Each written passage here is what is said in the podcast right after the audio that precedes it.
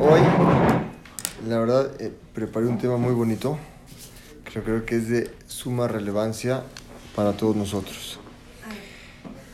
Y es, ¿qué significa la palabra jinuj?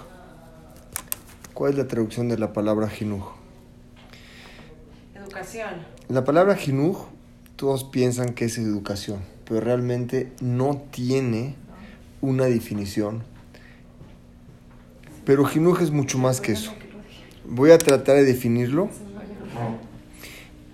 Y con lo que vamos a definir, vamos a alcanzar a lograr qué es jinuj. Porque es una definición completa de un, de un concepto, no es una traducción de una palabra.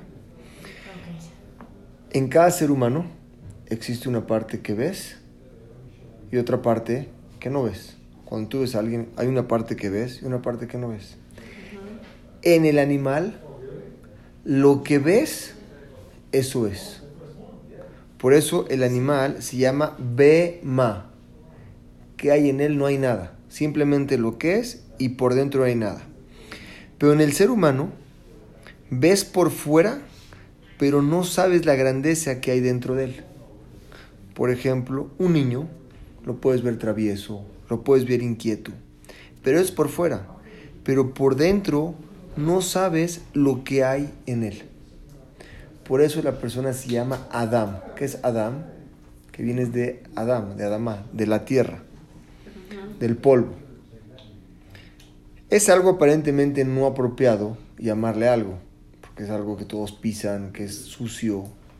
¿Por qué le llamas Adama? Te paras, lo ves, no sirve nada ese animal, ¿estamos de acuerdo? No? Lo ves, ese Adama no sirve de nada mejor que se llame Shamaim o que se llame, Adam, eh, que se llame Neshama. ¿Por qué la persona le pusieron, en realidad la persona viene, se llama Adam? En realidad, la mayoría de las cosas vienen de la tierra. La fruta, la verdura, el queso, la piel, la lana. El animal come de ahí produce todo eso. La tierra, todo lo que siembras crecen frutas, verduras. La tierra es tan rica y tiene tantas cosas que supera cualquier cosa, porque lo que tú pones en ella lo puedes hacer varias veces. Por ejemplo, una manzana, en cada manzana salen varios, varios eh, semillitas. Tú la pones, no nada más que crece un árbol de la tierra, sino que de esas salen varias manzanas. O sea, que tiene frutos, bastantes frutos. Adam significa tierra. Si lo ves por fuera, aparentemente, pues, es la persona, no ves nada. Pero si tú logras ver lo que hay dentro de esa persona, vas a encontrar belleza en las cosas, vas a encontrar bello, lo que puede salir de él. Entonces, poder ver el potencial de alguien dentro de él, ese es como el objetivo de la definición de Jinuj, que realmente es la habilidad de entender lo que está dentro del otro y sacar los frutos. Si alguien te pregunta qué es Jinuj, no lo puedes resumir a educación o guía. Realmente la palabra jinuj es poder ver lo que hay dentro de, la potencial de la persona, lo, entender y no nada más verlo, sino poder sacar los frutos. ¿Cómo sacas los frutos de alguien? Ese es el jinuj, es decir, sacas la belleza de los demás. Nosotros estamos relacionados con, puede ser con amigos, familiares, hijos, esposos, empleados, colaboradores, socios, y muchas veces esa gente tiene una autoestima baja. Ahorita vamos a ver a qué se debe eso. Nuestro trabajo es, ves gente destruida, los ves con problemas, los ves con ciertas dificultades en la vida. Sacar lo mejor de ellos es realmente la obligación que uno tiene para lejaneja, para educar al otro. Sacar el potencial, lo mejor de ellos en la vida hay muchas personas que nos relacionamos con ellos y vemos gran potencial en ellos, pero ese potencial no lo están usando. La palabra jinuj es ver cómo sacamos ese potencial de la persona. Gracias, Kiko. Perdón que te molesté. Completo, ¿eh? ¿El libro ya o todavía no? Si me lo puedes dar, gracias. ¿Sí? Gracias, Isaac. Se quería. Ok. Entonces, es ver cómo podemos sacar el potencial de la persona. Todos tienen que tener una base en la Torah. Esto se nos adelantó David Amelech. David Amelech dice un Teilim, que lo decimos en Yom Kippur, es, en Ana. Dice David Amelech, dice así. Sejorra jameja bajasadeja kimeolam hema le está hablando a Dios y le dice Dios, recuerda tu rajamim, tu clemencia, tus favores, porque son por siempre y para siempre. Gracias. ¿Qué significa que son por siempre y para siempre? La explicación es, su compasión está con nosotros, aunque sea antes de haber nacido o cuando ya naciste y la persona hizo cosas no correctas, que de acuerdo a las leyes tendría que recibir A, B o C, Dios tiene compasión de nosotros. Y Él se compase de nosotros. Porque sus favores son por siempre. incluso antes de nacer, está haciendo favores con nosotros para poder ser creados. Eso lo puedo entender cuando dice el Pasuk, Kimeolam Mema, porque sus favores son para siempre.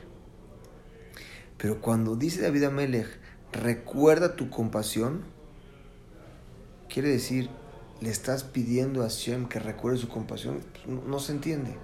¿Quién eres tú para decirle a Dios que recuerde su compasión sobre nosotros?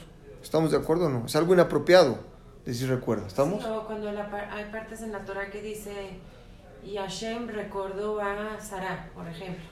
Eso puede ser porque él lo está diciendo, que él la recordó en este momento. Pero ¿a poco en algún momento no tiene, o sea... Correcto. Quiere decir que él siempre la recordó. ¿Se le olvidó? O sea, ¿se le pudo olvidar para volver a recordar? Hay muy buena pregunta. ¿No? Sí, sí, sí está clara la pregunta que ella hizo. Muy buena pregunta. Pero ahí te la puedo explicar de una forma. Que hoy era el momento que le tocaba a Sara lo que le tenía que dar y por medio de que hoy le tocaba la recordó para darle esto. No es que se olvidó. Pero yo decirle a Dios, ahí está hablando Dios, ¿estamos de acuerdo en la Torah? Él habló. Pero yo decirle a Dios, recuérdame, como que no va, ¿estamos de acuerdo o no? Vamos a compartir ahorita una herramienta importante de Jinuj, que créanme, vale oro y los va a cambiar. En la naturaleza hay reglas. Cuando siembras una planta, crece. Saltas, bajas. La ley de gravedad es que que tienes que, caer. ¿Estamos de acuerdo o no? Pones a cocinar algo, un huevo se cocina. Hay reglas en la naturaleza que dependen y no fallan. ¿Yo puedo aventar una pelota y se puede quedar en el aire? No, cae automáticamente. Hay una ley de la gravedad. Yo puedo hacer que estoy plantando algo y decía la tierra que no crezca. Las cosas crecen. Estamos de acuerdo. Es, algo natural en la tierra. También hay reglas espirituales, que las se las quiero compartir con ustedes ahorita, que las podemos usar y producen mucho. Funcionan igual que una regla natural. Igualito, así como avientas algo, tiene que caer. Lo que les voy a decir ahorita funciona igual. David Amelech nos enseñó y nos quiere traer prueba de que la mitad de Hashem es una mitad de compasión. ¿Estamos de acuerdo o no? ¿Cómo logra yo, cómo puedo lograr yo que Hashem tenga compasión de mí? Al yo recordarle su compasión. Que quede claro, Hashem no necesita que yo le recuerde. Simplemente nos da ejemplos de cómo comportarnos nosotros con la gente. Al yo recordar la midal, la cualidad de Dios, que es una persona que es Rahman, que tiene, que es considerado con la gente y que hace favores, cuando yo digo hace que esa midad funcione con el cele que Elohim él me puso a mí al yo decirle a él, despierto en él eso para que funcione hacia mí. ¿Estamos de acuerdo? Así como hay una regla que avienta una pelota y cae, cuando yo le digo a Hashem, recuerda tu piedad con nosotros, despierto eso en él, porque al decirlo, lo despierto. Es decir, tú recordar el gesto de Hashem, es que automáticamente él haga gestos contigo como una regla natural. Voy a explicar con un ejemplo para qué es lo que hizo de Amelech. Hay una historia extraña que nosotros la podemos ver. El Pasuk nos enseña cuando Rachel no tenía hijos. Su hijo Lea sí tenía hijos. Jacob tenía su casa de campaña con Rachel, no con Lea. Un día llegó Rubén y trajo unas flores. ¿Estamos de acuerdo o no? Sí. Encontró flores en el campo, quiero explicar el, co- el- el- el contexto de todo. Los- ahí, muy bien. Y trajo flores, pero era tiempo de cosecha, que había trigo, había mucha abundancia en, en- en la tierra. El Pasuk dice que Rachel le dice a Lea, dame tus flores de tu hijo. En ese momento, Lea le dice, ¿cómo? Me estás quitando. Dice, ¿qué tan pequeño es ante tus ojos que te estás llevando a mi esposo Jacob todas las noches y también quieres las flores de mi hijo? Le dijo Rachel, si es así, quédate Jacob y dame las flores. Quédatelo. Y dame las flores. Rachel dice, acepto. Lea entrega las flores. Viene llegando Jacob del campo y sale Lea a su encuentro. Y le dice a Jacob, hoy vas a estar conmigo, yo pagué por ti. Hoy tienes que estar conmigo. ¿Por qué? Di las flores de mi hijo. Hasta aquí el contexto. Una pregunta, ¿qué está pasando aquí? ¿Qué hay de especial en las flores? ¿Por qué la Torah enfatiza esto? Hay muchas historias que sucedieron, Que dicen que eran como para tener hijos esas flores, pero pero ella también las puede ir a agarrar. Lea, Rachel podía ir a agarrar esas flores, están en el campo. Pero ot- una pregunta que quiero hacer es, hay muchas historias que pasaron entre Ra- Rachel y Lea que la Torah no cuenta. No te cuenta todo lo que pasaron, te cuenta nada más una historia que puedes leer. De tantas historias, agarró la de las flores para decirte que se pelearon por unas flores. Vean lo que dicen los jamín. Primero que nada, la, tota- la Torah, ¿por qué trae la historia de las flores? Aparte, una, difícil, un- una pregunta más difícil. La- Bueno, era algo como muy supersticioso. Seguro, pero ¿por qué están ¿Como peleando de por eso? superstición? No, O sea, podría agarrar las flores. Ok, pero, o sea, era algo como, acá- o sea, las flores realmente... Aunque la- las flores tengan una, una segulá para quedarse embarazadas, segulá. ella las pudiera agarrar. Sí. O sea, hay algo especial que él las trajo. ¿Y por qué la Torah enfatiza que era tiempo de cosecha? Solo puedes cose- cosechar en campos privados, ¿estamos de acuerdo o no? sí. Y las flores son gratis. ¿Qué tanto en las flores?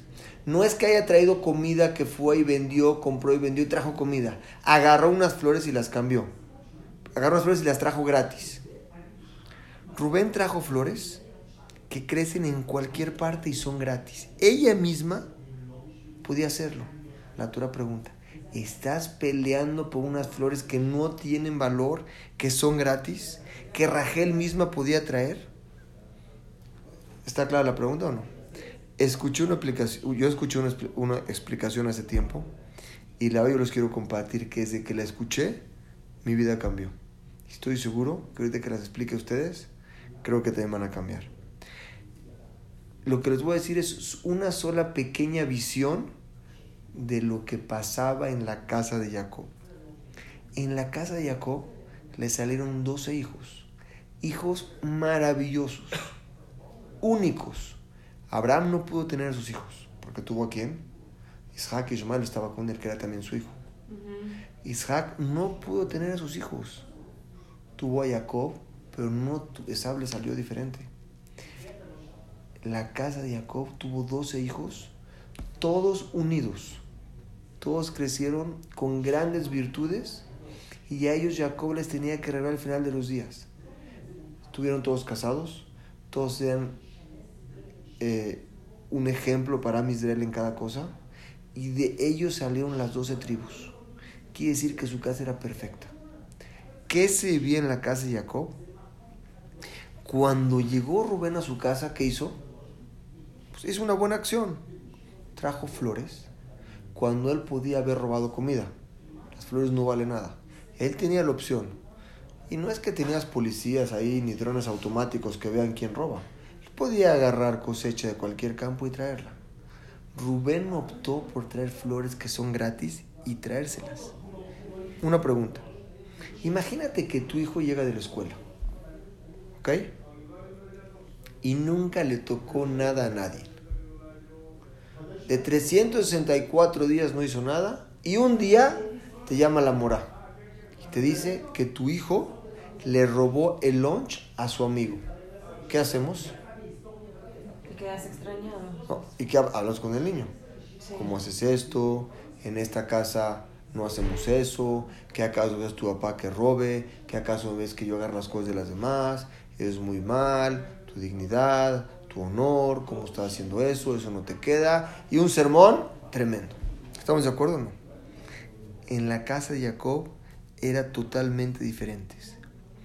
Nosotros en nuestras casas aceptamos las cosas buenas y las damos por hecho que así tienen que ser. Mientras no pase nada malo, todo es normal. En la casa de Jacob, las cosas más pequeñas que hacían, aunque eran normales, ellos las alababan y elevaban al niño a lo máximo por hacer algo. Pero no hiciste nada.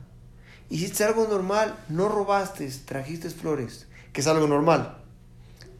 Cualquier hecho pequeño, que es un ejemplo nada más de lo que pasaba en la casa de Jacob, alababan a los niños. Cuando Rubén llegó y vio que Rachel peleó por esas flores, no eran flores cualquiera, eran flores de una persona que podía haber tomado una decisión u otra, que era fácil no robar, no tenía por qué robar, y aún así peleó por eso, por el hecho de que su hijo tenía, por haberlo. Cuando Rubén vio eso, ¿cómo se sintió?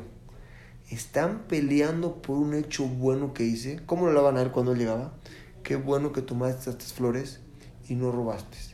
Estas flores que tú trajiste valen mucho, tienen un valor muy grande. No nada más la, Lea lo sabía que era su hijo, sino Rachel misma. No es que quería nada más por hacer, como decir, la barba al niño. Sabían que ese hecho, hecho del niño valía mucho. Entonces a cada persona que tenían en su casa lo elevaban, lo elevaban de una forma diferente. Apenas entró a su casa Rubén y era un tema las flores. ¿Con? Imagínense, hoy no toca conmigo con Jacob, va a estar con Lea, va a estar con Rachel, no va a estar con Lea, todo el tema de las flores. Como él veía que pedían por cosas buenas, en ese momento él mismo se motivaba y crecía en eso que tú lo alabaste a él. ¿Me explico o no? Uh -huh. Es decir, en la casa de Jacob apreciaban todos los hechos buenos. O sea, que le dieron tanta importancia a esas flores. Eso, y eran algo normal. Quiere decir que en cosas normales que ellos hacían podían elevar a la persona. Alabar a tu hijo 360 días que no robó, no lo hacemos. Si tú hicieras eso cada que llega, qué bien te comportaste, qué bueno, cómo, cómo, cómo respetas las cosas de la gente, tú lo, eso, ¿cómo levantar al niño? Ah, Lo Automáticamente repetir, lo va a querer repetir porque tú mismo lo alabaste en eso. Pero, un poquito más. Cuando la persona escucha lo bueno que hizo, la regla de la naturaleza es que va a sacar lo bueno de él y va a querer ser más bueno. La alabanza que tú le das por ser honesto, va a querer ser más honesto. La alabanza que tú le das por hablar bien con su hermana en casa, qué bonito hablaste con ella, lo va a motivar para que así sea. Cada cosa por lógica que tú alabas, la regla es, vas a sacar lo bueno de él y él va a querer, querer ser igual. Y pasa lo mismo con un amigo, con un empleado. Yo les doy un ejemplo, díganle a su muchacha, qué bonito limpiaste hoy la mesa. De veras, qué bien se ve.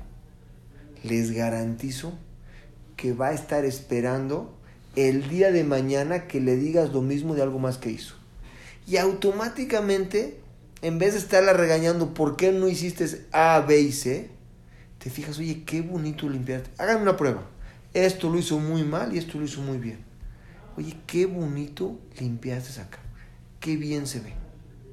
Les aseguro que al día siguiente en automático lo que no hizo bien, lo va a hacer bien para que le digas porque la motiva. Es una regla natural de la naturaleza. Estoy orgulloso de tu tarea, a tu hijo, de la forma en que hablaste en la casa, de la forma que ayudaste a tu amigo. Él va a querer ser más bonito porque estás encontrando el valor que tiene por dentro de él y lo estás sacando a florecer. Pero cuando te enfocas solo en lo malo que el niño hizo, las cosas salen negativas. Aunque a veces es necesario. Pero cuando tú te enfocas en algo negativo, eso es lo que le despiertas a él internamente. Al tú decir, ¿por qué hiciste esto y esto y esto? Estás despertando que eso continúe en él. Es una forma negativa en lo que estás haciendo. hay un secreto en hebreo, se dice un yesod nifla. David Amelech nos enseña un secreto grandísimo. ¿Quieres despertar la compasión de Hashem contigo? Solo dile qué compasivo eres Él. Imaginándonos como que lo estás motivando para que regrese a ti. Pero no es que lo vas a motivar para que regrese a ti. Es un ejemplo para que tú, David Amelech habló muy profundo y ahora son ejemplos para nosotros. Para que tú entiendas cómo funciona eso dentro de nosotros. Ver el potencial de nuestros hijos es lo que es el objetivo. No nada más de tu hijo, cualquier gente que te rodea. La palabra jinuj no tiene definición. Eh, perdón. El, el, eh, ok. ¿Estamos de acuerdo o no? Esperen un segundo.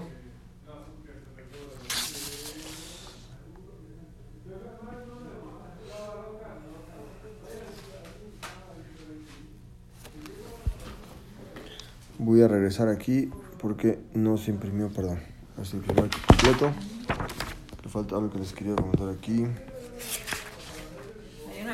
que usan de los poker chips, ¿no soy yo? A ver. ¿no? Que dicen de que, este, cuando se despierta, por ejemplo, un niño en la mañana, ¿no? A lo mejor este, ¿no? tienes 10 poker chips, ¿no? Que ya, o sea, te despertó. Y tú, este, a lo mejor tú, durante todo el día, le estás, este, no, ni me No, no, no, estoy, no, no, no, no. O sea, le, lo vas alabando y como que le vas este, entregando, le vas regalando poker chips, ¿no? O sea, cosas positivas y puede llegar, o sea, a lo mejor llega en, o sea, se sube al camión y de repente, el, este, a lo mejor ya cuando subió al camión tenía 25 poker chips, ¿no? Y llegó al camión y llegó, el, o sea, está caminando y de repente un niño le pone el pie y se azota y, o sea, ya le quitó automáticamente a lo mejor 10 poker chips, ¿no? Y, ¿Por qué se los quitó? ¿eh?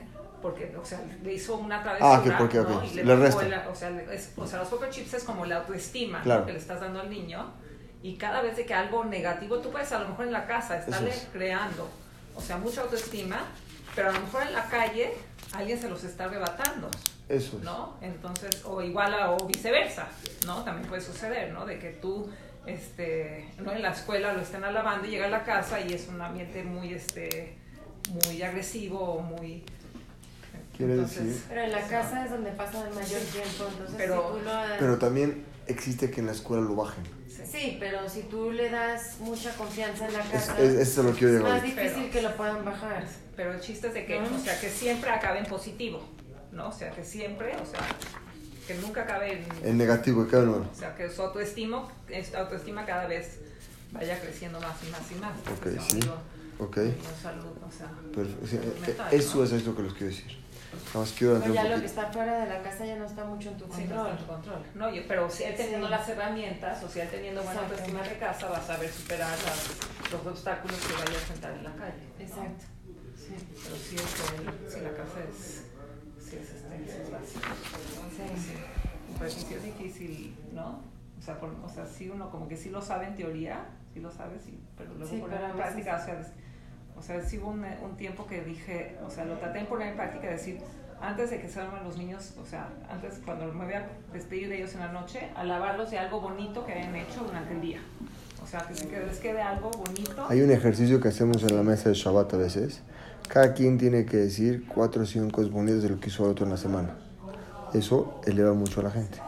Así, pero que se vayan a dormir con algo positivo y entonces también al día siguiente Yesod Nifla, algo muy bonito enseña David Amelech. ¿Quieres despertar la compasión de Hashem? Solo dile qué compasivo es. Sejorra Jameja, o sea, Kaviajuel, eh, lo estás motivando él. Obviamente Hashem no necesita esa motivación. Es el jinuj al más alto nivel. Ve lo bueno y minimiza lo malo. Siempre vas a encontrar alguna persona. Vas a tener, vas a crear y vas a formar a un nuevo ser humano diferente. Quiere decir que está en nosotros cómo salgan nuestros hijos. Si un hijo salió seguro, contento, alegre, es porque el papá le entregó eso al hijo. Si un hijo sale deprimido, enojado y apagado, es porque todo el tiempo estuvieron viendo su parte negativa. Entonces, como padre es una responsabilidad muy grande pero no nada más como padre, sino como hijo, como esposo, como socio, como amigo, lo que seas. Tienes una responsabilidad de ver en el otro el potencial que tiene para ser mejor. Y cuando tú lo ves, estás creando en él un ser humano nuevo. Ves una persona que todo el día está nerviosa y esperas un momento en que no lo esté. Y le dices, la verdad, qué bonito manejaste esto, con qué calma lo hiciste. Les firmo que esa persona va a esperar que ustedes estén junto a él la siguiente vez para aplicar, aunque él sea muy nervioso con la gente, pero con ustedes va a aplicar eso. Tiene una persona, oye, qué bien te ves hoy. Cada que sepa que te va a ver, se va a esmerar en estar bien, vestido para como le dijiste tú. Está esperando ese price, esa alabanza que tú le diste. Y eso funciona con todos nosotros. Trabajar en lo positivo. Decirle a alguien, oye, me encanta cuando te ríes. Con que le digas eso, es una regla, lo vas a ver igual. Es una regla de la naturaleza. Aplicando esto vas a crear grandes hijos y grandes matrimonios. Ver lo positivo y decírselo. Y el que está junto a ti ve eso y lo elevas más todavía. Les voy a contar un masé que pasó, un hecho real. Lo escuché de Rav Meir.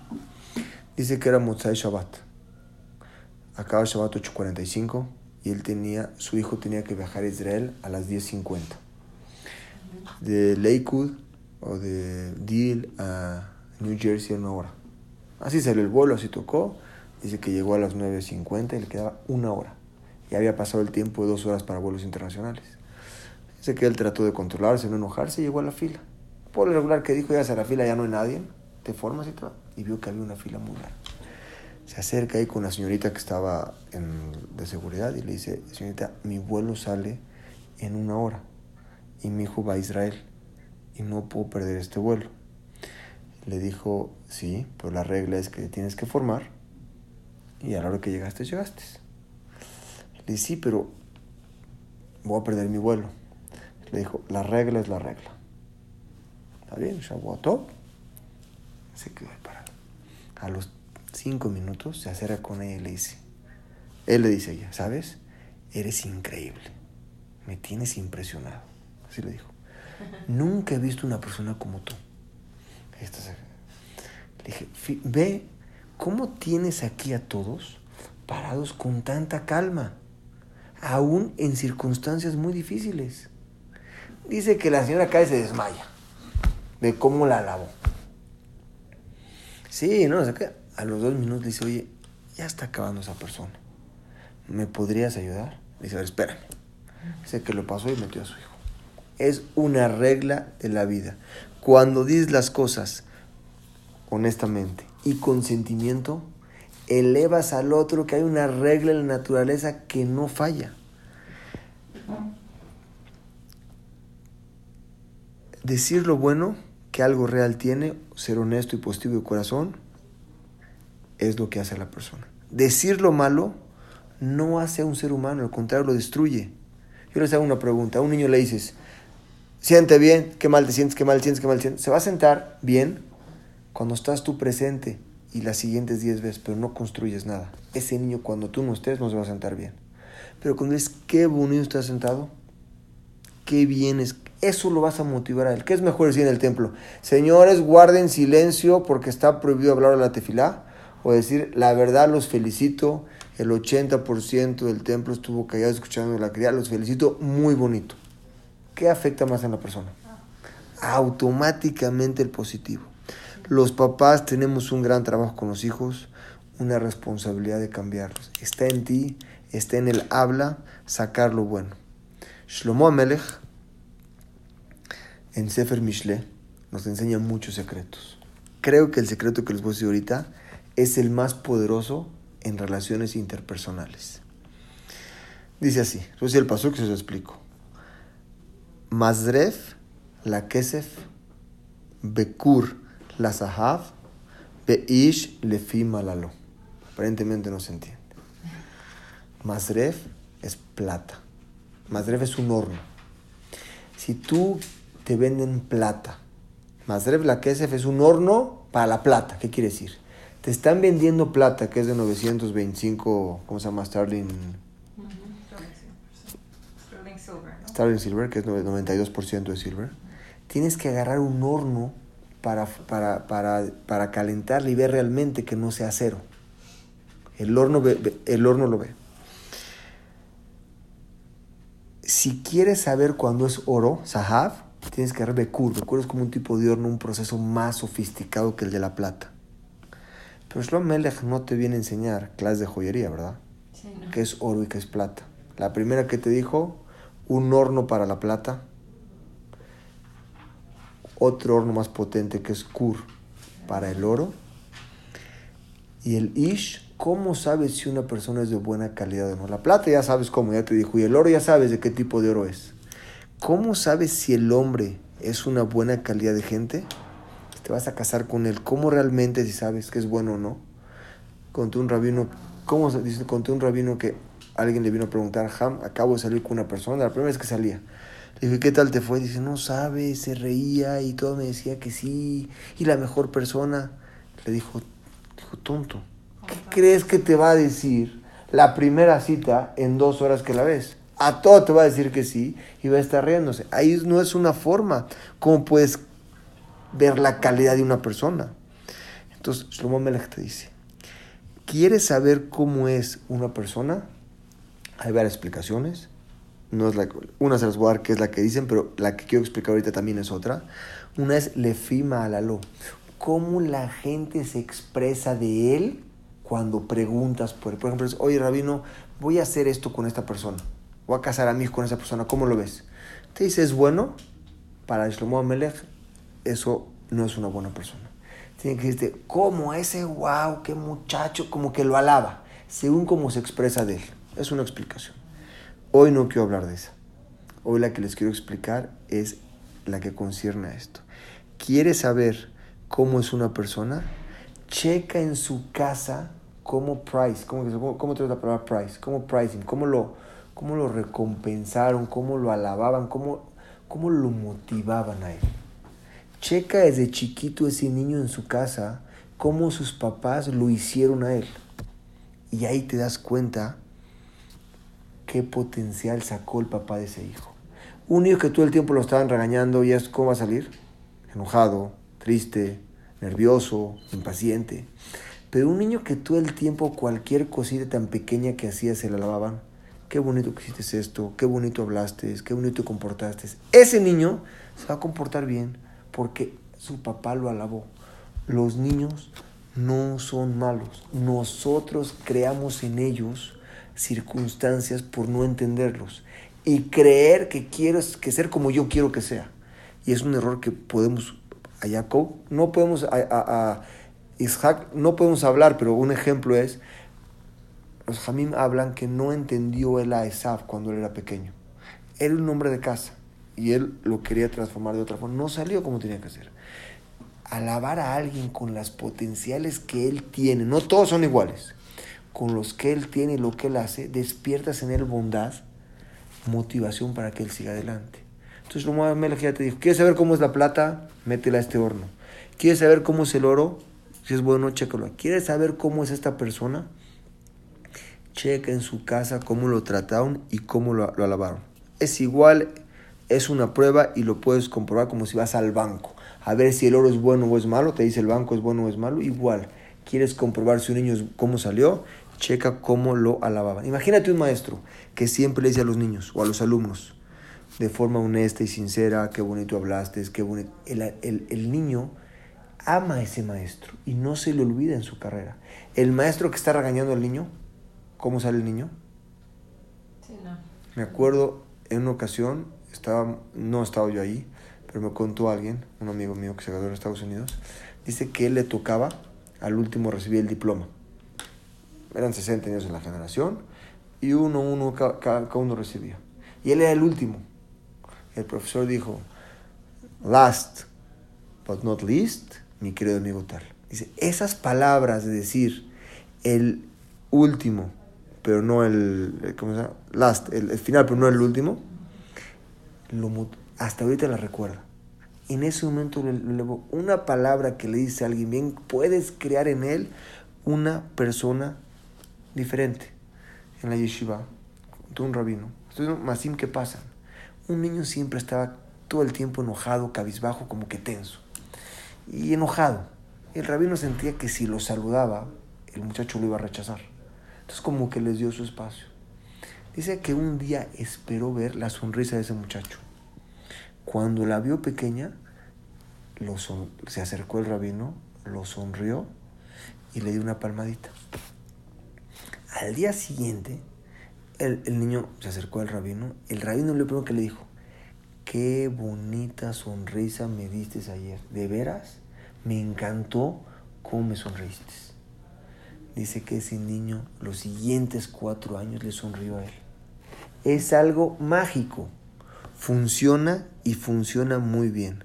Si tú le dices a alguien que rezó bien, si tú dices a alguien que apoyó bien a su hermano, tú mismo estás levantando el potencial.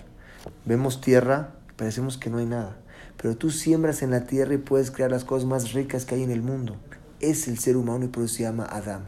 Dentro de él tú puedes crear realmente un ser humano, un potencial de él. Como dijo Shlomo Amelech, dijo David Amelech, jameja y vas a hacer realmente milagros. Uno de los puntos más que les quiero decir es, ok,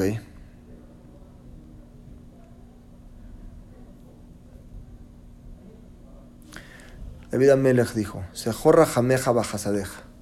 Al tú poder hacer eso, vas a hacer cambios en la vida del otro. Vas a cambiar tu vida de esa persona y la tuya misma. Está comprobado. Yo se los quiero decir que lo he comprobado. No quiero decir que no hago errores, todos cometemos errores. Pero esa técnica de usarla en la gente, cualquiera que sea, activas algo positivo en ellos que nunca lo vas a olvidar. Pruébalo en el aeropuerto si es que van un día, pruébalo con tu hijo, con, tu, con el que sea.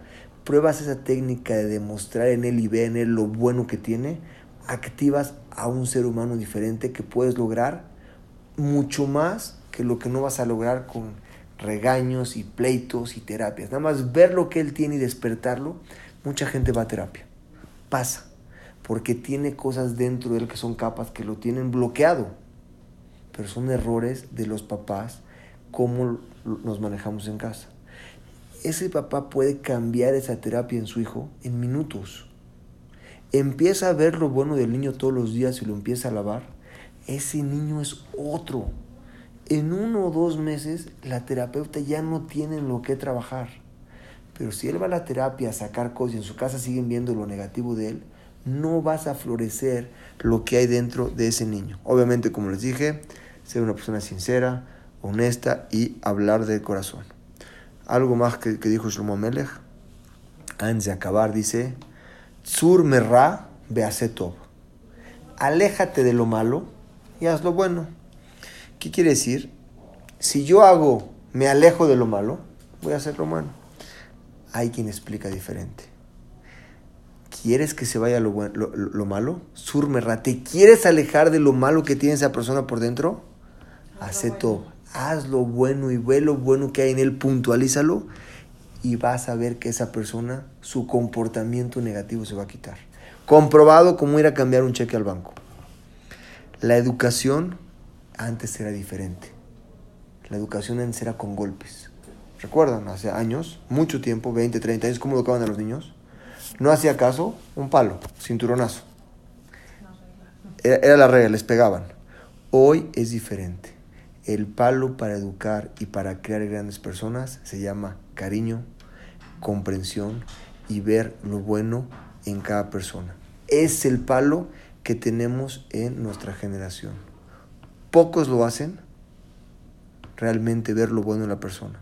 Pero si nosotros empezamos a trabajar en las personas que nos rodean, podemos, en las personas que estamos conectados a ellos, empezamos a ver lo bueno en ellos, realmente vas a crear a un ser humano totalmente diferente y puedes lograr sacar de esa persona lo positivo que tiene en él.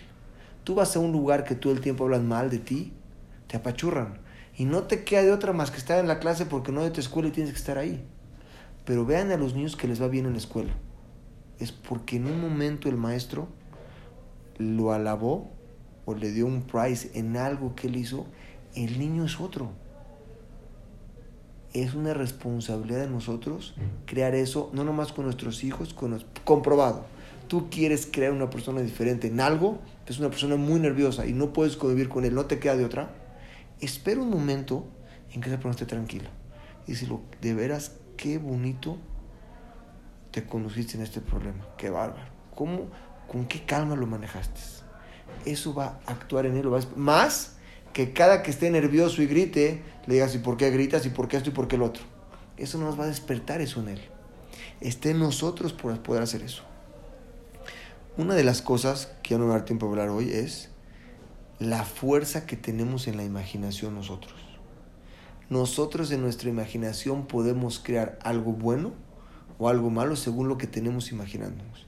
No lo quería hablar hoy, no va a dar tiempo de hacerlo hoy, si quieren la semana que entra, porque tiene que estar conectado. Porque una de las cosas que me gusta hacer está bien. Esto es un secreto muy bonito, que cambia a personas, a muchachos y a todos los demás, que podemos hacer esto. Ojalá y podamos tener esa verajá de poder siempre tener esas relaciones, poder educar a nuestros hijos y hacer grandes relaciones en la gente. Pues la pregunta está es cómo hacerlo. No siempre tengo ese humor y esa fuerza de poder crear, en, poder levantar en otro, ver su bueno y autoestima. Tiene que haber algo en mí que active que yo todo el tiempo realmente vea eso bueno. Y algo que se llama es un coaje, es una fuerza que tenemos en el recordar y en la imaginación de las cosas, que eso puede provocar en ti una costumbre y una educación de únicamente ver lo bueno. ¿Les ha tocado este tipo de personas? Que en donde estén ven lo bueno es porque ellos tienen... Eh, están, están como... Y también está ahí lo contrario, ¿no? Necesitas como que habituarte... y dices, no, y es tóxico. Eso, te alejas de ellos. El bueno, hay gente que ve lo bueno. Sí. Como Pero sí te tienes que habituar. Esa habituación es lo que quiero hablar la semana que entra. Cómo habituarte para tú mismo ver lo bueno y estar en la Torah mismo. Y la Torah te obliga a eso. Dice la Torah Sejor, tienes que recordar el día que llegamos a Har Sinai y en ese día entregamos la Torah. Dice Pentishkach, no te vayas a olvidar y tienes que entregarle esa, esa, esa visión que estuviste ahí parado a tus hijos. Y habla mucho de cómo recordar y cómo transmitir. Espero la semana que entra poder tocar ese tema, pero es algo que cambia nuestras vidas. Pero hasta hoy, trabajen esto en esta semana. La persona más difícil que tengan, su muchacha, su, su chofer, alguien en la oficina, un hijo, algo que tengan con su esposo. Esperen el momento para agarrar algo positivo en vez de lo negativo y van a ver cómo es una regla mágica. Pero es mucho Cambias a la persona. Observar, o sea, porque hay veces como que estás de aquí para allá y con tu rutina y con tus cosas y con, o sea, como que no estás enfocado en, en observar, ¿no? O sea, no sé, como que... Eso es parte de lo que ¿Cómo te acostumbras a ver eso? O sea, si vas a un partido de fútbol de tu hijo y te pones a ver el celular y no te fijaste cómo jugó, ¿cómo, lo vas a cómo le vas a dar una la voz? Ni siquiera te estás fijando en lo que está haciendo. Claro. ¿No? Y se dan cuenta los niños cuando estás... Este, Exacto. Se dan cuenta de todo. Sí, entonces es también fijarte, o sea, poner atención en lo que, este, lo que está pasando. Pero se dan cuenta de todo. Mi hija chiquita tenía, creo que tenía tres años, tenía o dos y medio, tenía un Nintendo. Entonces cada que mi hijo, ella le pedía el celular a mi hijo, mi hijo lo pagaba y le decía, toma, ya no tiene pila. Ya estamos en el avión, está jugando y mi hijo se lo pide. Voltea, mi hija, dos años y medio, lo apaga y le dice, mira, ya no tiene pila. No podía creer yo cómo ella vio lo que él hacía. Todos se dan cuenta, más de lo que nos imaginamos. Sí. Pero uno de los... Son esponjas. Sí, absorben todo.